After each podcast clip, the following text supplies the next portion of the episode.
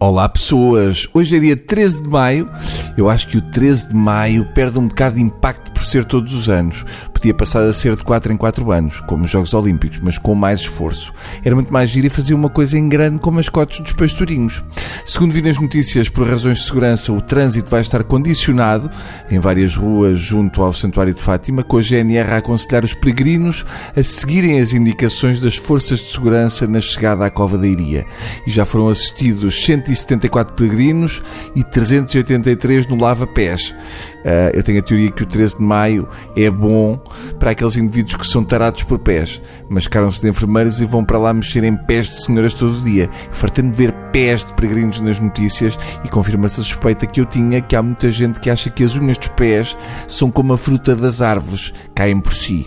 Eu bem sei que uma pessoa não sai de casa a pensar que os seus pés vão aparecer em todos os noticiários das oito, mas convém dar um polimento às unhas antes de ir para uma caminhada. Eu só entendo aquelas unhas que viam alguns peregrinos se a ideia é dormir pendurados numa árvore de cabeça para baixo, como os morcegos. Mas vamos ao que interessa, com que então Andamos todos danados com o Brard, não é? Dá muita raiva, é verdade. O comendador foi à Assembleia e gozou com a cara dos deputados, que é uma coisa que todos adorávamos fazer, mas não podemos.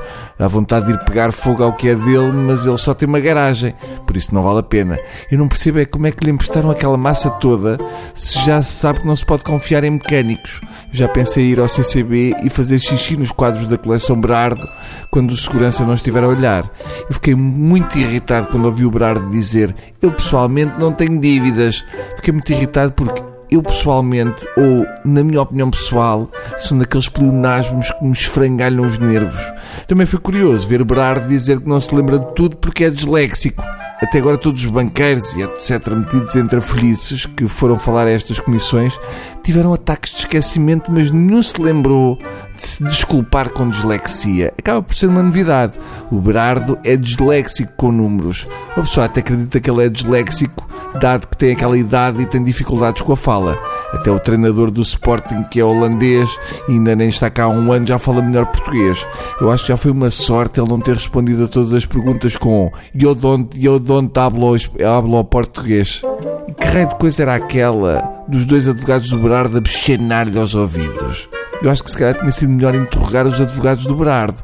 Ele até parecia que queria dizer umas quantas coisas, mas o advogado dizia-lhe qualquer coisa ao ouvido e ele calava-se, do género: Cala-te, hoje vais-te deitar na garagem sem comer sobremesa, ou não contes isso, ou então deito lexívia na roupa toda.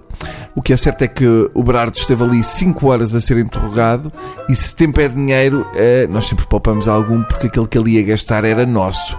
Por mim, ou arranjam uma bateria de caminhão tiro e uns alicates para ligar os polos às orelhas de malta como o Berardo, ou mais vale acabar com as comissões de inquérito. Não vale a pena. Até amanhã.